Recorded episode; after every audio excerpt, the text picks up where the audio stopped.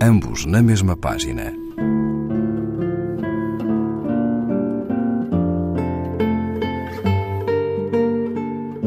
Um programa de Raquel Marinho.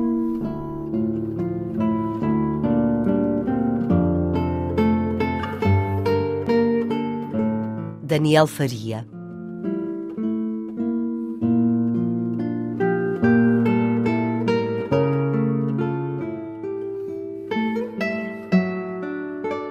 Repito que vivo acima das copas das árvores e que desço apenas para me sentar à mesa e deitar na cama como um animal noturno, invisível e permeável, que transporta apenas o perigo de uma diferença de fuso horário.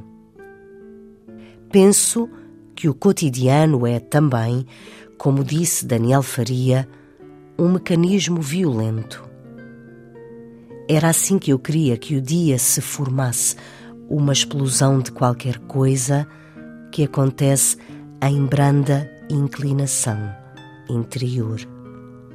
Como descer da árvore para a cama sem passar pelas ruas, regularmente nítida e doce, mas imprevisível, como a queda do fruto à terra.